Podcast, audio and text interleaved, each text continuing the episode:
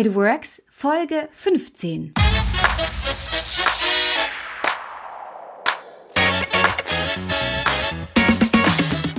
Willkommen zu einer neuen Folge von It Works New Work Konzepte mit mir, Alissa Stein. Alle zwei Wochen unterhalte ich mich mit spannenden Liedern über das Thema New Work und bespreche, wie es funktionieren kann. Und in dieser Folge geht es um das liebe Geld. Ja, wie funktioniert eigentlich ein gerechter Lohn und wie muss der verteilt sein? Also wirklich ein sehr relevantes und aktuelles Thema in Zeiten der Digitalisierung, der Automatisierung etc. Und hier noch der Hinweis, es ist wieder Lockdown, das heißt die Internetleitung ist wieder ein bisschen beanspruchter als sonst. Und dann zusätzlich noch kommen ein paar Namen vor. Also zum Beispiel wird häufiger von Michael und von Christian gesprochen. Michael, das ist Michael Hetzer und einer der drei Geschäftsführer von Elo Bau. Und Christian, da geht es um Christian Kugelmeier. Er ist ein externer Berater, der Elo Bau dabei unterstützt hat, dieses Konzept umzusetzen. Und ansonsten spreche ich mit Andreas Grund. Er ist Produktionsleiter bei Elobau und Silke Sulzler. Sie ist eine Produktionsmitarbeiterin. Und jetzt geht es los. Viel Spaß! Über Geld spricht man nicht? Warum eigentlich? Denn im Grunde interessiert uns doch alle, was der Kollege oder die Kollegin verdient, oder? Ist es gerecht, was wir verdienen? Und wie bemisst sich ein Gehalt? Genau diesen Fragen sind meine heutigen Interviewgäste nachgegangen. Doch die Suche nach einem neuen Entlohnungsmodell führte über die herkömmlichen Wege immer wieder in eine Sackgasse. Daher entschied sich der Geschäftsführer, einen gänzlich neuen Weg einzuschlagen, um ein Entlohnungsmodell zu konzipieren, welches zu Elobau passt. 14 mutige Menschen mit der Unterstützung weiterer 42 Kolleginnen und Kollegen machten sich Anfang 2015 auf die Reise. Neben vielen Erlebnissen, Ergebnissen und Erkenntnissen war die Einführung des neuen Elobau-Modells am 01.01.2017 der markanteste Meilenstein in der bisherigen Geschichte. Und genau darüber spreche ich jetzt mit Silke Sulzer und Andreas Grund. Hallo, ihr beiden. Hallo. Hallo. Schön, dass ihr da seid. Danke, dass wir da sein dürfen. Ich freue mich total auf unser Gespräch und möchte gleich mehr über euch erfahren. Andreas, vielleicht fängst du mal an. Würdest du sagen, dass du ein Kind der 70er, 80er, 90er oder 2000er bist und was dieses Jahrzehnt auch für dich geprägt hat? Also ich bin so 80er, 90er ähm, und bin, was hat das Jahrzehnt geprägt? Also bin aufgewachsen mit einer Mischung aus Schallplatten, Kassetten und CDs. Äh, MP3 war dann schon eher, wo ich dann älter war. Und ja, das war irgendwie so, weiß nicht, so alles so beschwerdefrei, sage ich mal, als, als junger Mensch. Ähm, wir wohnen nicht in der Großstadt, sondern eher auf dem Land. Und da war so ein bisschen, ich nenne es mal so heile Welt. Also ich habe eine sehr schöne Kindheit gehabt und ja, viele Freunde und so das Unbeschwerte, das ist irgendwie das, was mir so in meiner Kindheit so eine Erinnerung ist oder wo ich ganz zurückdenke, sagen wir mal so. Ach schön. Und Sege, wie was bei dir? Also ich bin auch ein Kind der 70er, 80er Jahre. Die 90er waren dann schon die ersten Jahre, wo man weggegangen ist. Ich bin aufgewachsen mit Schallplatte, Kassetten. CD war dann schon das erste Highlight, so daheim. Äh, meine Kindheit war auch sehr schön. Wir sind auf einem Mini-Mini-Dorf aufgewachsen, quasi mit vier Höfe, zwei Häuser, drei Geschwister und unser Alltag war eigentlich draußen beim Nachbar auf dem Bauernhof. Ohne Probleme, ohne groß Medien, Medien oder irgendwas. Die Welt ist einfach stillgestanden bei uns noch. cool. Und hattet ihr als Kind einen Traumberuf? Und wenn ja, warum war das euer Traumberuf? Also mein Traumberuf war Krankenschwester weil ich es immer toll fand, wie die alle geholfen haben und eben hat immer auf diese hoch gesehen. Mhm. Ich fand es einfach toll. Und die haben es dann auch ein bisschen verwirklicht, ihren Arzthelferin gelernt und dann weitergemacht zur Krankenpflegerin. Ja, doch und wird es wieder tun. und Andreas, bei dir? Also mein Traumberuf damals in der Kindheit war Landwirt.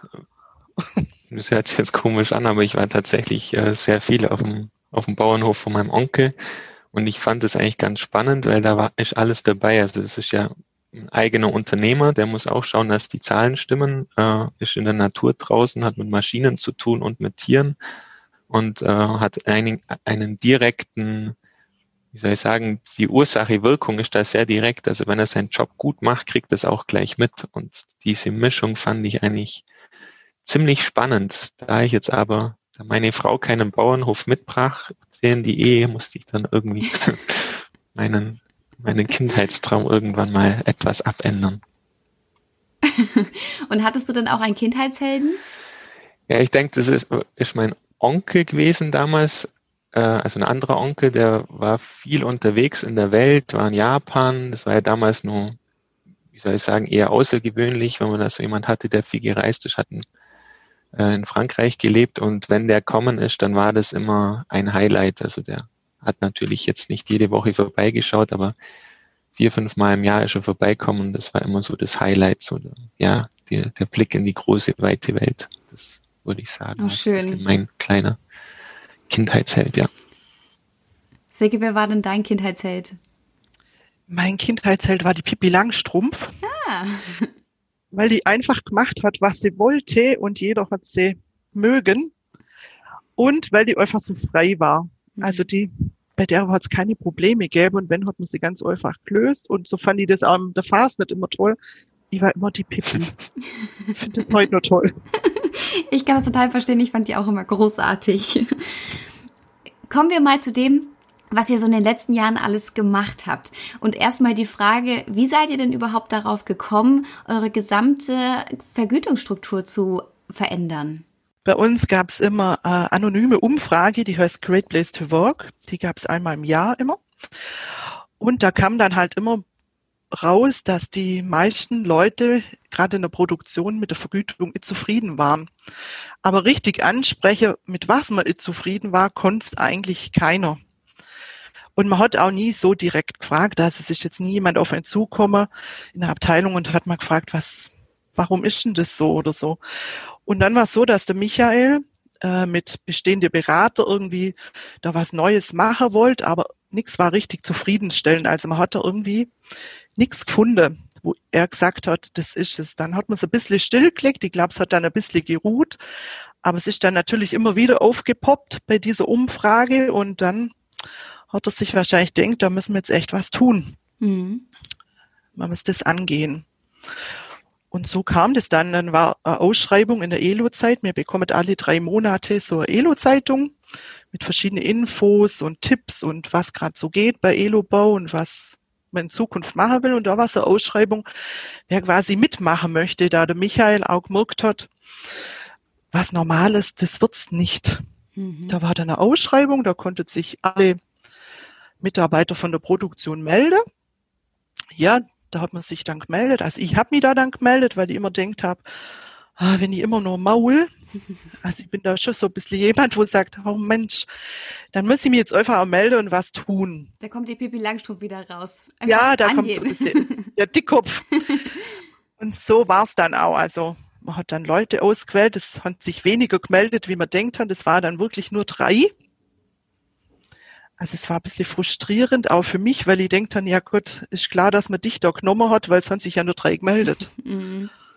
Aber ja, und so ging man dann. Man hat weitere gesucht und hat die auch gefunden. Und so ist man da dann gestartet. Und das an, war eigentlich der Auslöser. Andreas, wie haben sich dann diese zwei Jahre von tatsächlich dieser Ideenfindung zur tatsächlichen Einführung gestaltet?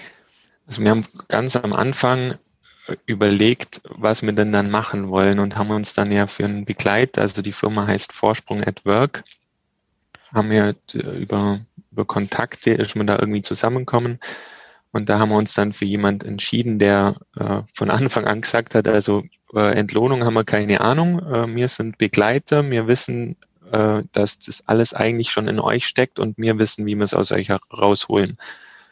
Und das war relativ mutig, weil normalerweise, wenn man jemand beauftragt, sagt man, ja, am Schluss muss ein Entlohnungssystem rauskommen und das und das irgendwie in der Größenordnung wollen wir haben. Und das war eigentlich das Neue dran, dass wir von Anfang an gesagt haben, okay, wir geben jetzt kein Ziel vor, also wie das System aussehen soll, sondern wir glauben daran, dass wir mit den Mitarbeitern, also Führungskräfte und Mitarbeiter zusammen einen Weg beschreiten können, wo am Schluss was rauskommt, das zu uns passt. Und Mhm. ähm, so wie Zilke beschrieben hat, also wir haben am Anfang gedacht, wow, das ist ein- super Angebot, da melden sich bestimmt ganz viele. Und dann waren es nur drei. Und wir haben dann gesagt, okay, die drei, die haben den Mut, dann fangen wir mit denen an und haben dann zusammen immer in einer Paarung als Beispiel also es waren drei Führungskräfte und drei Mitarbeiter und dann immer als Pärchen sind wir dann durch die Produktion gelaufen und haben das nochmal, ja, man kann schon sagen, beworben. Also einfach auch darum gebeten, dass die Mitarbeiter sich Gedanken machen sollen. Dann sind dann, in Summe waren es dann 56, glaube ich, damals. Und dann war die Frage, wie wählen wir die aus? Und auch da haben wir wieder uns für Transparenz, Transparenz entschieden. Also wir haben verschiedene Kriterien ausgewählt, wo wir gesagt haben, es sollen zum Beispiel Männer und Frauen sein, sollen langjährige und nicht so langjährige Mitarbeiter sein, sollen unterschiedliche Ausbildungsstufen sein. Und erst am Schluss, wo wir dann die ausgewählt haben, nach den Kategorien, haben wir dann die Namen aufgedeckt. Und dann haben wir die Personen genommen, die dann praktisch äh, da dran gestanden sind, um einfach von Anfang an dieses alte, also wen kennt man denn schon und kann man mit dem arbeiten und so einfach komplett außen vor zu lassen. Mhm. Und dann ist der Weg, ja, wir haben dann, Silke, ich glaube, sechs Termine haben wir irgendwie genommen zum Teambuilding. Ja, genau. Haben wir gedacht, ja, das, das müsste eigentlich schon auch reichen. Sechs Termine, da kann man sich ja dann kennenlernen. Und was man aber nicht vergessen, Michael ist ja Chef der Firma und äh, wir haben praktisch die komplette Hierarchie eigentlich abgebildet. Und ja, das war dann schon eine Herausforderung, da überhaupt mal in so einen Arbeitsmodus reinzukommen. Und wie waren so die ersten Schritte? Also geht man da erstmal vor und guckt sich die Gehälter an und überlegt sich dann, welche Kriterien möchte man in ein Gehalt einfließen lassen? Oder was waren so eure ersten Vorgehensweisen? Also das Spannende war, dass das Gehalt, also die Definition vom Gehalt, ähm, eigentlich, ich sag mal, ich glaube, sechs Wochen vor der Präsentation, vor der Belegschaft erst definiert wurde, also nach, ja, nach fast zwei Jahre eigentlich erst. Ja, also wir haben die ersten Monate oder sprich anderthalb Jahre eigentlich nie über Geld geredet. Schon über Geld, wie es jetzt aktuell war zu der Zeit und was halt gefühlt richtig war oder was gefühlt nicht transparent oder gerecht war. Aber wie es neue sein soll in, ich sage jetzt in Euro-Werte, haben wir nie geredet. Und eigentlich hat auch gar niemand darüber geredet. Also es ist ja oft so, dass man sich dann auch noch so eine Sitzung getroffen hat und klar sich mal austauscht hat, aber keiner hat irgendwie gesagt, ja, jetzt hey, wann rücket die jetzt mal raus, wie viel Geld wir ausgeben können oder verteilen können. Das war jetzt so. Es war halt wirklich, wie der Andreas sagt, erstmal dieser lange Prozess, dass man äh, über so manches reden kann. Also, dass man Michael vielleicht wirklich auch ins Gesicht sagen kann, das, wie es hier abläuft, ist jetzt so, wie du das denkst. Also die Welt ist nicht heile. Ich erinnere mich auch immer noch an, an den einen Termin, wo dann ähm, der Christian gesagt hat, wir sollen mal darstellen, wie das denn zum damaligen Zeitpunkt ist, die Entlohnung. Und äh, das war dann meine Aufgabe, weil ich halt ja äh, bei der Gehälter da ähm, die Verantwortung habe.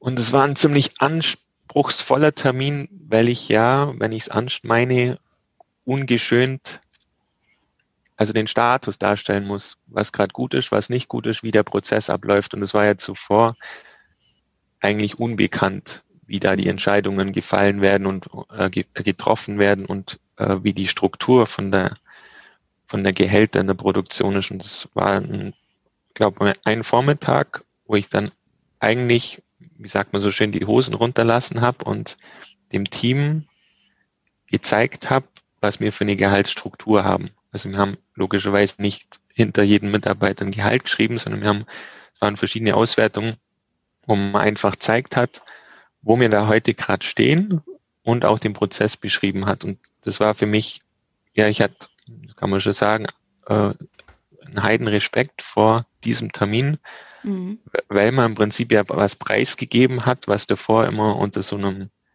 Mantel des Schweigens war. Das hat sonst keiner gesehen, keiner gewusst, niemand. Und wie die Mitarbeiter da damit umgegangen sind, also das, das ganze Team, ähm, das war eigentlich in meinen Augen sehr reif und auch im Nachhinein sehr vertrauensbildend, mhm. wenn man dann nicht nicht angefangen hat, ja, wie kann man nur und das ist ja Katastrophe und wie auch immer, weil ich meine, bei jedem, bei jeder Struktur, bei jedem System gibt es was, wo, wo man aussetzen kann, sondern man hat dann wirklich drüber gesprochen. Natürlich war man über manche Sachen eher so ja entrüstet oder oder ich sag mal, hat man gesagt, oh, das, also das geht ja nicht, das wollen wir anders haben. Aber das war nie so eine so eine Konfrontation, sondern einfach, man hat es dann gewusst, war dann auch vielleicht manches besser erklärbar und durch das, durch diese Transparenz und auch letztlich ist ja Offenheit und Vertrauen auch noch, glaube ich, haben wir da auch einen großen Schritt gemacht, einfach in der, in der Zusammenarbeit, weil ich halt dann auch für mich gewusst habe, okay, du kannst es ansprechen und es wird dann nicht sofort irgendwie alles schlecht geredet oder, oder auseinandergenommen oder wie kann man nur, sondern man redet einfach miteinander mit dem Ziel, dass es zukünftig besser ist. Und das mhm. war ein ganz starker Moment, also einer von den starken Momenten. Es gab mehrere. Aber hattest du denn da ähm, auch so einen Respekt davor, einfach weil die Unterschiede so enorm waren und weil es vermeintlich ungerecht war? Ja, ich, weißt, ich habe ja gewusst, dass es nicht, also dass es einfach in die Jahre gekommen ist, sagen wir mal so. Mhm. Wir, wir, hatten damals in, in, in eine Form von Akkordlohn, keinen reinen Akkordlohn, aber eine Form von Akkordlohn. Und das hat schon länger nicht mehr richtig gepasst die, die Mitarbeiter nur daran zu messen, äh, ob sie die Vorgabezeiten einhalten, ist in der heutigen Zeit in meinen Augen ein bisschen wenig. Und durch das sind viele, viele Personen, die man sehr schätzt, die, die konnten eigentlich gar nicht auf, auf hohe Prozentwerte kommen, weil sie untertags halt viele andere Sachen gemacht haben, die alle im Sinne des Unternehmens waren, für die sie aber nach dem Entlohnungssystem kein Geld gekriegt haben. Und das ist es immer stark verzerrt gewesen. Und das, natürlich habe ich deswegen auch einen Heidenrespekt davor gehabt, weil man das ja dann offenlegt. Also, ähm, das ist ja so diese, ja, das, das Gängige, dass die, dann die Führungskraft, äh, dass man da irgendwie erwartet, dass die alles richtig macht und äh, dass das alles im Hintergrund perfekt läuft und wie auch immer.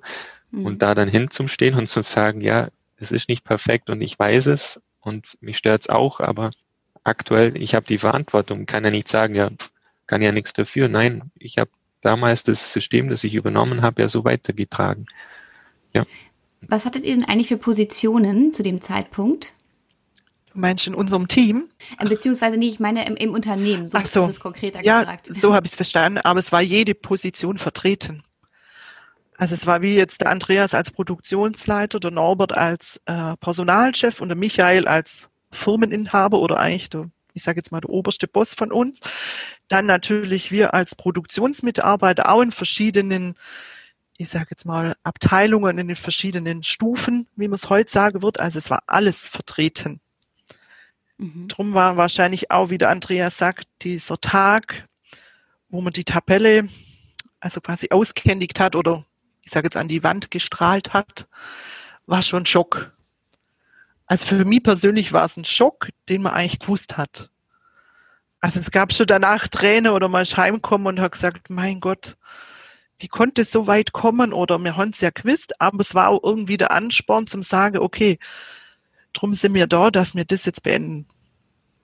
Mhm. Dass wir da eine Lösung finden. Ja, spannend. Aber ich muss auch sagen, wie der Andreas sagt, ich fand es toll oder auch dass keiner aus dem Team rausgegangen ist. Wir schaffen in unterschiedliche Abteilungen. Also wenn wir jetzt so, ich sage jetzt mal, Maulwürfe gewesen wären, hätten wir das innerhalb von einem Tag in der ganzen äh, Firma preisgeben können. Aber es war wirklich so, wir haben das so geschätzt, dass wir das einfach auch immer für uns behalten haben, weil das wäre ja sonst nicht fair gewesen. Mhm. Also wenn jemand so die Hose runterlässt und sagt, ich zeige euch jetzt, wie die Welt ist, das fand ich schon toll. Ja.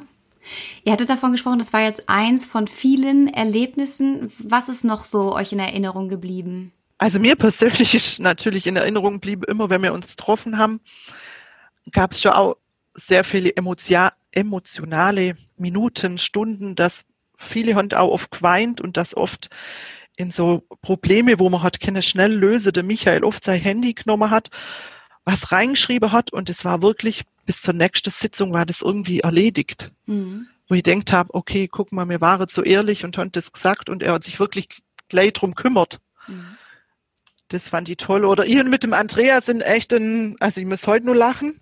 Damals habe ich nicht gelacht. Im ersten Moment schon. Man hat so die Abteilungen anguckt und immer gefragt, was jeder Einzelne von der Gruppe hier macht, dass man das mal so, ich sage jetzt nicht bewerten kann, aber einstufen kann. Und da kam halt auch die Frage, warum ich das jetzt mache. Und dann habe ich persönlich gesagt, ich mache das jetzt halt, weil ich so nett bin, aber eigentlich wäre es nicht mein Job. Mhm. Und dann habe ich das Gesicht gesehen und habe gedacht, boah, das war jetzt echt nicht so toll.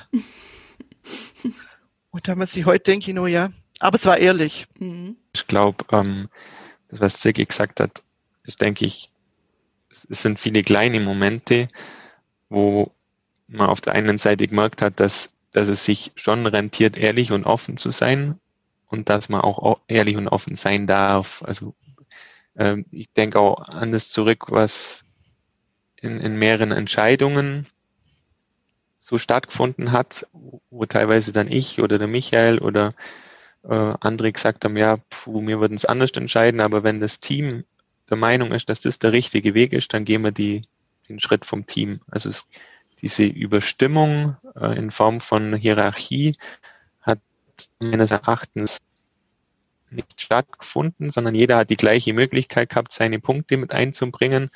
Und auch wenn man anderer Meinung war, man hat es dann trotzdem als Gemeinschaft getragen oder auch dann ja kommuniziert. Und einer der, der wie soll ich sagen, der stärksten Momente war für mich dann äh, der Anfang Oktober 2016, wo wir die, äh, die Festhalle in Leutkirch gemietet haben und alle Produktionsmitarbeiter eingeladen haben, sind auch alle gekommen, wo wir die also das Entlohnungsmodell vorgestellt haben und das war eine Mischung aus so einer einem kleinen Interview von Michael, warum wir das irgendwie machen wollten oder was sein Antrieb war, aber eben dann eine Präsentation der kompletten Gruppe. Und da war wirklich jeder von denen 14, die in dem Team gearbeitet haben, auf der Bühne und hat seinen Teil dazu beigetragen. Und das ist für mich immer nur, ich weiß es nur, Silky, wo wir beim Bäcker gesessen sind in der Früh und da war dann irgendwann so diese, diese Ruhe vorm Sturm, wo jeder so in sich gegangen ist und man sich da vielleicht nochmal bewusst worden ist, was wir da jetzt gerade machen. Aber es sind Leute dabei, die noch nie vor mehr wie zehn, zehn Personen irgendwie eine Rede gehalten haben und die stehen da in der Festhalle auf der Bühne und erklären, weiß ich, 450 waren es, glaube damals ungefähr, Kolleginnen, wie, die, wie das neue Entlohnungssystem aussieht. Und das, das war ein extrem starker Moment. Also das sind Sachen, die bleiben in Erinnerung. Das stimmt. Und es hat wirklich jeder auf seine Art sehr, sehr gut gemacht. Wahnsinn. Jetzt habt ihr ja wirklich da Transparenz geschaffen, wie ihr auch gesagt habt. Und glaubt ihr jetzt so rückblickend, dass diese Transparenz was ganz, ganz Wichtiges ist, was auch andere Unternehmen sich ähm, oder was sie ermöglichen sollten? Auf alle Fälle. Gerade in Bezug auf Gehalt? Transparenz ist einfach, ist wahrscheinlich ein guter Start für gute Kommunikation oder Offenheit. Und ich finde, äh, zum Beispiel Veränderungen kann es nur geben, wenn es Transparenz gibt. Sonst wird es nie eine Veränderung geben. Mhm. Wenn keiner weiß, wie es ist, kann keiner was verändern. Ja. Aber es kann auch, Transparenz kann auch wehtun. Also Transparenz ist nicht im ersten Sinne immer alles toll oder gut, sondern wahrscheinlich tut es auch erstmal weh. Mhm. Aber es ist wichtig, dass es dann dann auch was Gutes wird. Mhm. Hattet ihr denn eigentlich auch vorher Probleme zwischen männlichen und weiblichen Gehältern? Also hattet ihr dieses Gender Pay Gap und konnte das dadurch jetzt behoben werden? Ähm, die, also bei uns, wir haben einen sehr hohen Anteil an Frauen in der Produktion. Und die, der Anteil der Männer ist meistens ja vom, von der Tätigkeit her schon unterschiedlich. Also den, die, diese Lücke, dass Personen für, für die gleiche Tätigkeit aufgrund Mann oder Frau einen unterschiedlichen Lohn haben, den kann ich jetzt so eins zu eins nicht mhm. bestätigen. Ähm, das, ja, von der, von der Struktur her ist es halt so, dass die, zum Beispiel bei der Facharbeiter gibt es einen Männerüberschuss und bei den, den Feinwerkerinnen gibt es äh, einen deutlichen Frauenüberschuss.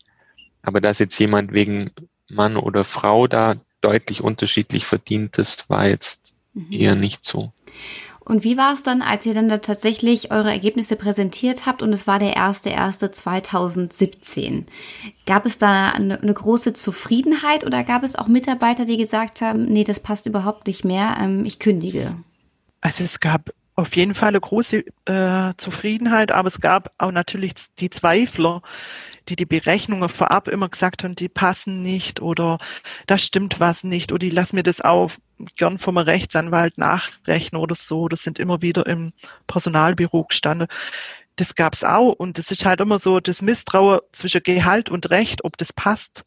Das gab's auf jeden Fall, aber es gab auch viele, wo es gesagt haben, hey super, endlich weiß ich, wo ich stehe, endlich weiß ich, wo ich hin kann.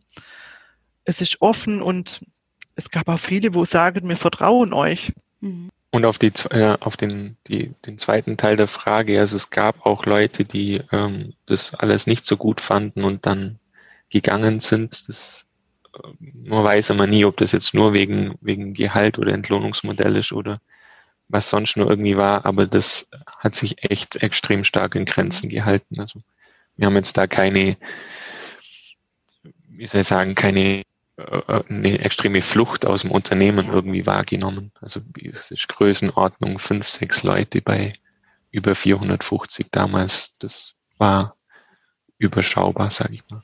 Ja, wie war das denn tatsächlich? Ähm, wie viele haben denn tatsächlich dann dadurch auch weniger Gehalt bekommen und bei wen ist bei bei wie vielen ist es dann auch gestiegen? Also äh, uns war immer wichtig, dass keiner weniger bekommt. Mhm. Das war ja die Herausforderung, weil äh, wir auch so sind oder Elo aus sie würde niemand was wegnehmen. Man kann das ja auch nicht. Man kann ja jetzt einfach sagen, wir nehmen die, du hast die letzten Jahre zu viel bekommen, jetzt nehmen wir mal was weg. Die Anforderung ganz am Anfang war, dass wir niemand erstmal was wegnehmen. Und durch die neue Einstufung gibt, äh, gibt sich ja eine neue, äh, ein neues Zielgehalt, nennen wir es mal, und zwischen dem aktuellen Ist und dem Zielgehalt ist eine Lücke. Und die Lücke kann ja so sein, dass der Mitarbeiter aktuell oder damals mehr hatte, als er nach dem neuen Entlohnungssystem bekommen würde, oder dass er weniger hatte. Wenn er mehr gehabt hat, dann gab es ja die Möglichkeit, dass er sich persönlich weiterentwickelt, mhm. also in seinem Verhalten, in, in, seiner Arbeit, in der Tätigkeit, die er macht, und würde einen Sprung, den er in der Tätigkeit macht, praktisch nicht ähm, entlohnt bekommen, sondern dafür hernehmen, dieses Delta zu reduzieren.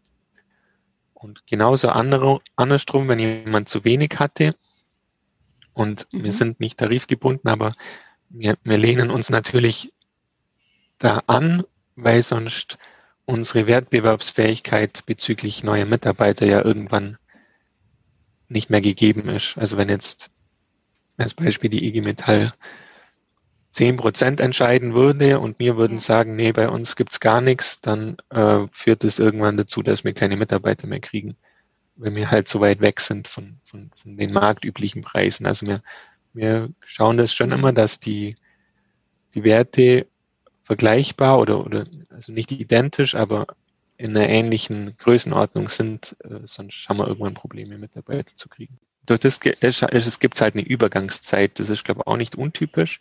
Aber es gibt eine Übergangszeit, bis praktisch alle Mitarbeiter auf dem Wert sind, den sie nach dem neuen Entlohnungsmodell bekommen.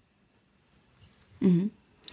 Und dadurch, dass ihr jetzt am Markt ja auch positioniert seid mit einem wirklich transparenten Gehaltsmodell, merkt ihr, dass dadurch auch noch mal einen Schwung von, von neuen Mitarbeitern kommt, also dass ihr dadurch attraktiver am Markt wahrgenommen werdet?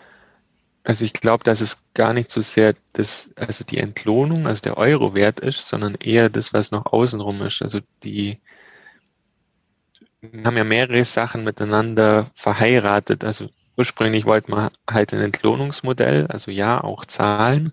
Und daraus ist jetzt ein Entlohnungsmodell worden, das aber auch starke Anteile hat. Also es gibt das FMK-Gespräch, das heißt füreinander, miteinander kundenorientiert, wo wir äh, sehr stark auf die Haltung gehen. Also das, man kann jetzt das als weiche Faktoren oder wie auch immer bezeichnen, aber wir haben praktisch basierend auf unserem oder von unserer Version abgeleitet, ähm, gibt ja das, das hat das Leitbild der Firma und wir haben nach Kriterien gesucht, woran man erkennen kann, dass sich ein Mitarbeiter im Sinne der Firma, im Sinne unserer Vision verhält.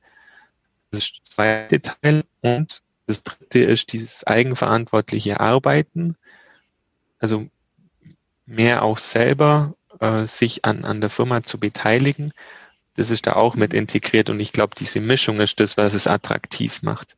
Ähm, wir zahlen bei weitem nicht am meisten in der Region, also nur wegen dem Gehalt braucht man nicht zu uns kommen. Das ist aber auch eine bewusste Entscheidung, weil wir wollen, also jemand, der wegen Geld kommt, der geht auch wieder mit, wegen dem Geld. Ähm, und wir suchen Leute, denen, denen das, was wir als Firma machen, wie wir miteinander arbeiten, einfach was wert ist.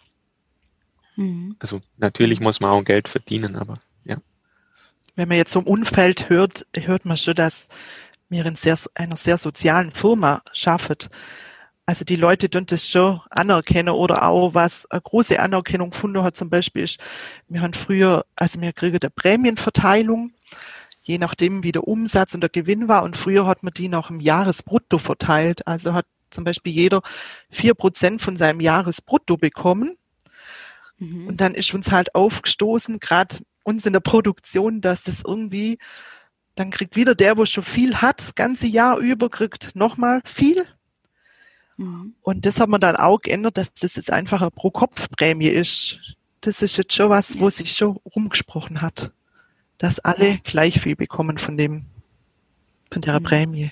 Und erzählt mal, wie sind denn jetzt so die Kriterien und wie werden die gewichtet? Also sagt, guckt ihr, welchen ähm, Ausbildungs- oder, oder Studienabschluss die, die Person jeweils hat, wie lange die zum Unternehmen gehört oder was sind für euch so relevante Kriterien? Wir haben letztlich äh, eine Struktur geschaffen, äh, die sich an der Tätigkeit orientiert. Also das ist das, das erste Level. Innerhalb dieser Tätigkeit, also wir sagen zum Beispiel eine Feinwerkerin, da gibt es dann vier Stufen. Also es gibt die Einstiegsstufe, wenn jemand neu zu uns kommt, dann gibt es die Mitarbeitsstufe. Wenn, wenn eine Person ja solide die Sachen ausführt, die sie schon mal äh, gemacht hat und da irgendwie gut mit mitarbeiten kann, dann gibt es die Stufe eigenverantwortlich, wo wir eigentlich die meisten Mitarbeiter drin haben möchten. Das also sind Personen, die, die mitdenken, die sich mit einbringen, die äh, überall einsetzbar sind, die schnell in, in neue Abläufe sich einarbeiten können. Also so einfach jemand, den ich überall hinsetzen kann. Und dann gibt's noch die Fachexperten ähm, äh, die kann jetzt nicht jeder erreichen aber äh, die brauchen wir in der Abteilung auch. Also jemand, der was ganz besonders gut kann, wo auch die Kolleginnen zu der Person hingehen und sagen, du, kannst mir das mal erklären oder wie machst du das? Also das ist jetzt diese mhm. Unterteilung in der Stufe. Und darüber hinaus gibt es noch die, das FMK-Gespräch, wo es um die Haltung der Person geht. Und das sind dann nochmal zehn Prozent, die man da oben drauf bekommen kann, wenn man sich absolut im Sinne der Firma äh, verhält. Und da ist auch vielleicht ein Unterschied zu anderen Modellen, dass wir da keinen Schnitt vorgeben. Also es kann jeder, sage ich mal, eigenverantwortlich in der Stufe sein und äh, mit zehn Prozent im FMK-Gespräch. Weil das wäre ja der Traum für uns. Also wenn wir lauter selbstständig eigenverantwortlich arbeitende Menschen haben, die zu 100 Prozent im Sinne unseres Leitbilds agieren, dann wäre das einfach perfekt. Und deswegen gibt es da nicht so eine Quote wie bei anderen Modellen, dass man sagt, ja, theoretisch kannst du so und so viel Prozent erreichen, aber im Schnitt darf die Abteilung nur so und so viel Prozent haben. Das haben wir nicht gemacht, sondern wir haben gesagt, ja, wenn wir es schaffen, dass durch die Art, wie wir zusammenarbeiten, alle praktisch zum Beispiel zehn Prozent FMK haben, dann bedeutet das, dass das ganze, die ganze Produktion, weil das Entlohnungsmodell ist jetzt erstmal nur auf die Produktion äh, beschränkt, ähm, dass die ganze Produktion im Sinne unserer Kunden, im Sinne unserer Vision zusammenarbeitet. Und das wäre, also, das wäre das Paradies. Da sind wir natürlich mhm. jetzt noch ein bisschen davon entfernt. Das ist jetzt nicht so, dass wir da schon sind, aber ja, also diese drei Elemente, das eine ist Ausbildung, äh, Tätigkeit, das zweite ist meine, ich nenne es mal Reife innerhalb dieser Tätigkeitsgruppe und das dritte ist die, äh, die ähm, die Haltung zur, zur Arbeit, die Einstellung. Da stehen drin mhm. so Themen drin wie ähm, ich kümmere mich selber um meine Weiterbildung als Beispiel. Ja, ja. Und ihr hattet ja anfangs gesagt, ähm, dass es in den Mitarbeiterumfragen immer mal wieder ähm, ja, zu, zu Unzufriedenheit kam. Wie ist das denn jetzt heutzutage, nachdem ihr das jetzt schon seit fast vier Jahren habt? Also ich glaube, die Umfrage haben wir seitdem erst einmal wieder gemacht, meine ich. Ja. Äh, das Thema Entlohnung war trotzdem noch ein Thema. Mhm. Natürlich auch mit dem Hintergrund, dass wir eben nur diese Angleichungsbeträge haben. Also wir sind noch nicht ganz auf diesem Nullerschnitt, auf diesem Zielschnitt, aber da haben wir uns ja auch fünf Jahre Zeit gegeben, bis das alles anglichen ist. Mhm. Aber wenn man jetzt so raushört oder auch in die Abteilungen geht und sagt, wie läuft's oder wie, man spürt schon eine deutliche Veränderung. Man spürt schon, wie der, ich sage jetzt mal, der Spirit, dass der Kunde in der Ecke sitzt in jeder Abteilung und zuguckt, was wir so der ganze Tag machen, der ist schon spürbar. Die Zufriedenheit ist höher oder auch das Arbeiten ist ganz anders geworden. Also man mhm. merkt es jetzt vielleicht noch nicht in der Umfrage, aber im alltäglichen Arbeiten merkt man es auf jeden Fall, dass es besser geworden ist. Mhm. Ja, das Problem bei, der, bei dem Angleichungsbetrag, so wie wir den genannt haben, ist halt, dass man es in jeder Abrechnung sieht. Also man hat die Transparenz, aber man sieht auch in jeder Abrechnung, dass man eigentlich, wenn das neue Modell umgesetzt ist, vielleicht, ich sage irgendwas jetzt, 50 äh, Euro mehr hätte. Und das kriegt man natürlich äh, durch die Transparenz jeden Monat vor die Nase gehalten. Und die. Leute fragen dann ja, warum kann man das nicht gleich zahlen? Das sind ja nur äh, 50 Euro oder wie auch immer. Und äh, das war aber auch eine, eine Vorgabe am Anfang des Projekts, dass wir jetzt nicht beliebig die Kosten nach oben treiben, sondern wir schauen jedes Jahr am Ende des Jahres, wie stark wir diesen Angleichungsbetrag reduzieren können, mit dem Ziel, irgendwann bei Null zu sein, also wirklich komplett rein in dem im neuen System. Und das ist auch in den, in den Diskussionen mit den Mitarbeitern, die es logischerweise auch noch gibt, der Hauptpunkt, dass sie sagen, na ja, da steht ja dran, ich würde eigentlich schon mehr kriegen, aber krieg noch nicht mehr, weil wir noch in der Übergangsphase sind und warum kann man das nicht gleich begleichen? Was würdet ihr denn jetzt so anderen Unternehmen empfehlen, wenn, wenn die das auch umsetzen würden? Was sind so die wichtigsten Schritte und ähm, worauf muss man auch vor allem gesondert achten?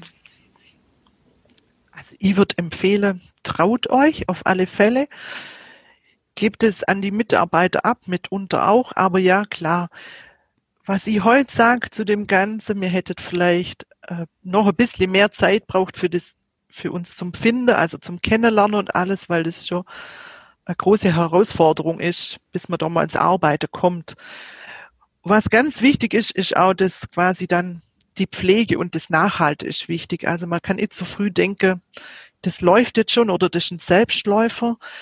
Es ist kein Selbstläufer. Also wir müssen tagtäglich daran arbeiten. Mhm. Und was sich bei uns auch rentiert hat, äh, ist, dass wir eben mit einer externen Begleitung das Ganze gemacht haben, weil diesen Spiegel vorzuhalten und so tut man sich ja intern sowieso schwer.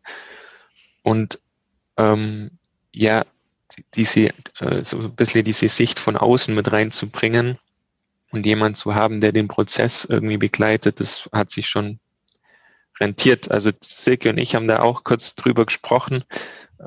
Wir hätten es wahrscheinlich auch selber hinbekommen, aber äh, wäre wahrscheinlich eine deutlich höhere, höhere Kraftanstrengung gewesen und ja, ohne externe Begleitung hätte dann, glaube ich, auch was gefehlt.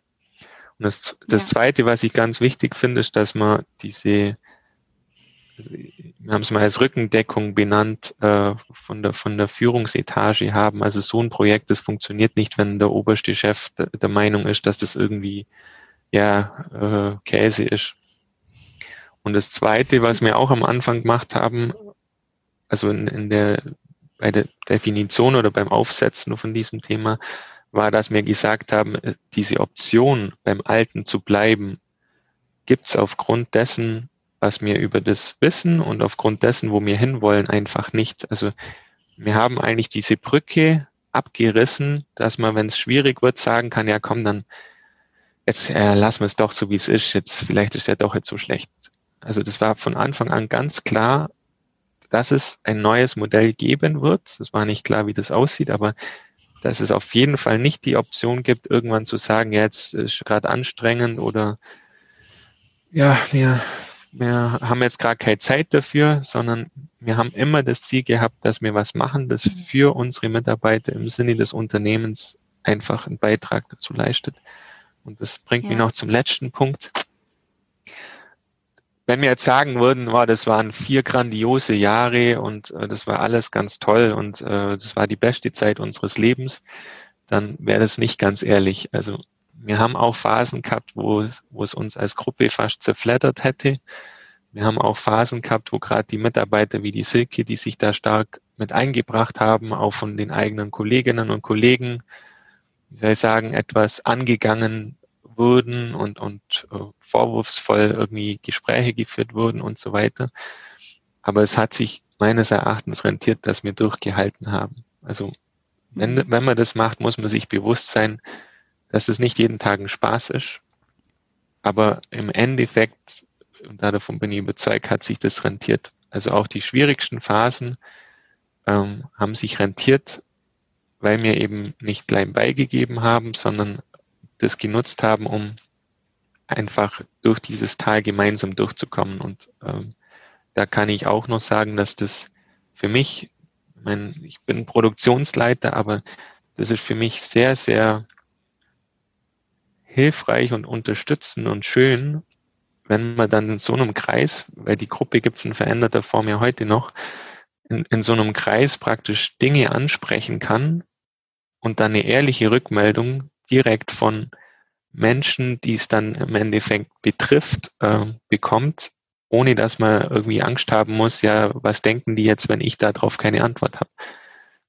Und also die, diese, diese Idee, äh, Christian Kugelmeier hat immer von äh, Betroffene zu Beteiligten machen gesprochen. Die hat sich auf jeden Fall, also die kann ich jedem nur empfehlen. Und es ist am Schluss ist es eine Entlastung für eine Führungskraft, wenn man da diese, diese Zusammenarbeit auf dem Niveau, wie wir in der Gruppe arbeiten, zusammen, also äh, auf die zurückgreifen kann. Ja, das glaube ich. Was würdet ihr denn rückblickend anders machen? Anders? Nicht so viel. also anders würde ich mir wünschen, dass mir ein eigener Raum, man braucht irgendwie einen eigenen Raum. Also es, wo man sagt, das ist immer dieser Raum, wo man sich trifft, das ist, das braucht man einfach, wo man auch sieht, das sind die Leute, wo was tun. Das ist auch mal so ein Thema, was machen die denn, wenn die sich treffen oder Kaffee trinken oder ist das ein Sekte oder sonst was. Nehmen wir einen Raum geben, wo die andere sehen, dass es da was, dass da was getan wird. Das braucht man auf jeden mhm. Was sie auch anders machen wird, äh, kein Zeitlimit. Also wir hatten auch kein Zeitlimit. Wir haben uns selber eine Zeit lang eins gegeben, wo wir dann aber schnell gemerkt haben, dass das nicht funktioniert. Es gibt mhm. da kein Zeitlimit für sowas. Mhm. Aber ich persönlich würde so gut wie gar nichts anders machen. Also als, als kleine Ergänzung noch, ich bin da voll bei der Silke, als kleine Ergänzung würde ich vielleicht den Anfang noch nehmen. Also die, die, diese Zeit, die man braucht, je nachdem natürlich, wie die Teamzusammensetzung ist, aber in unserem Fall vom, vom hierarchiemäßig höchsten bis zum hierarchiemäßig äh, kleinsten, in Anführungszeichen.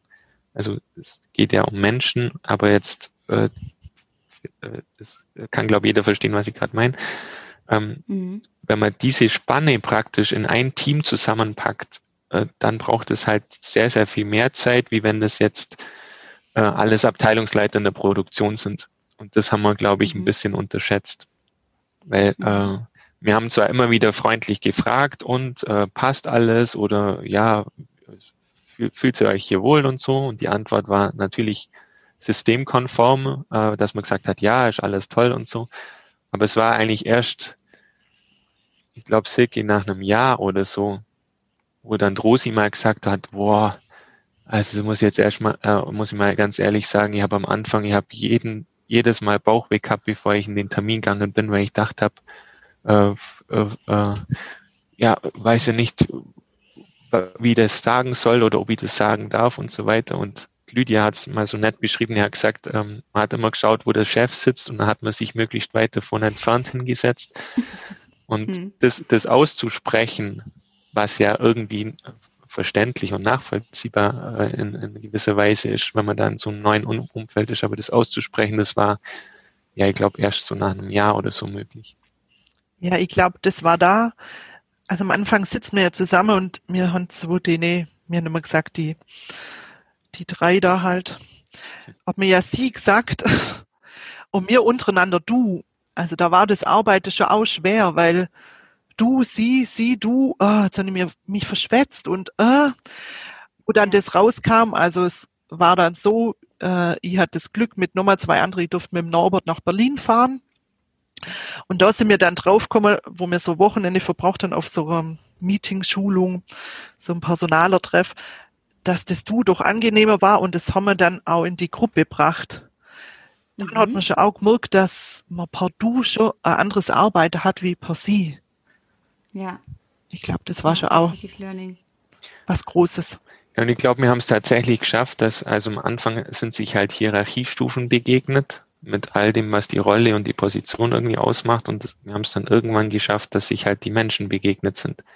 Und dass jeder sich einbringen konnte in dem Maße, wie er kann. Ähm, und das ist, glaube ich, was, auf das man sehr achten muss am Anfang. Also, dass man das nicht äh, schnell übergeht oder, weiß nicht, zwei Teambuilding-Maßnahmen macht und sagt, ja, jetzt sind wir ja ein Team, sondern dass man da immer auch ganz gut drauf achtet. Und da hat uns, glaubt der Christian, also der Externe, auch sehr geholfen, äh, das auch immer wieder zu thematisieren. Ja. Hm. Und jetzt rückblickend mit eurer ganzen Erfahrung, die ihr gesammelt habt, würdet ihr sagen, jedes Unternehmen sollte sich mal darüber Gedanken machen und das für sich definieren, wie, wie ein Vergütungsmodell aufgebaut sein sollte? Ich glaube, das muss jede Firma für sich selber entscheiden. Aber ich glaube jetzt für Elobau ist das ein bestimmt ein großer Mehrwert, weil es nicht nur, wie der Andreas heute schon gesagt hat, es geht nicht nur um Geld. Es geht nicht nur um Zahlen, Geld oder irgendwelche Tabellen, sondern wenn man die Menschen lässt oder wie uns und sagt, bei uns ist das Arbeiten wichtig, dass es selbstständig und eigenverantwortlich ist, ist das ja ein Mehrwert, was jetzt nicht gleich mit irgendwie Geld zu tun hat, aber der Mehrwert sich mhm. doch auch in, ich sage jetzt mal, in der Wertschätzung auf der Gehaltstabelle schon widerspiegelt. Ah ja, wie wichtig, dass du das nochmal sagst. Ähm, ich stimme dir vollkommen zu und finde, das ist ein wunderschönes Schlusswort. Ja, und ich muss auch wirklich sagen, ich fand es ein ganz, ganz tolles Interview. Ich fand, dass ihr sehr ehrlich wart und ich bewundere vor allem auch den Mut und auch, das war ja schon auch zeitlich gesehen ein langerer Prozess, sich da auch wirklich weiterhin durchzuboxen und auch nicht sich davon abbringen zu lassen. Ganz, ganz klasse. Danke. Also Vielen, vielen Dank euch beiden fürs Gespräch und ich wünsche euch alles erdenklich Gute für die Zukunft. Wir dir Danke, auch. das wünscht mir dir auch, ja. Dankeschön, macht's gut. Du auch. Ciao. Tschüss. Das war It Works. Abonniert den Podcast, damit ihr keine Folge mehr verpasst. Und wenn euch die Folge gefallen hat, freue ich mich riesig über jeden Like oder Kommentar. Und wenn du Fragen oder Anmerkungen oder aber auch Wünsche für eine neue Folge hast, dann schreib mir gerne eine Mail an kontakt@alissa-stein.com.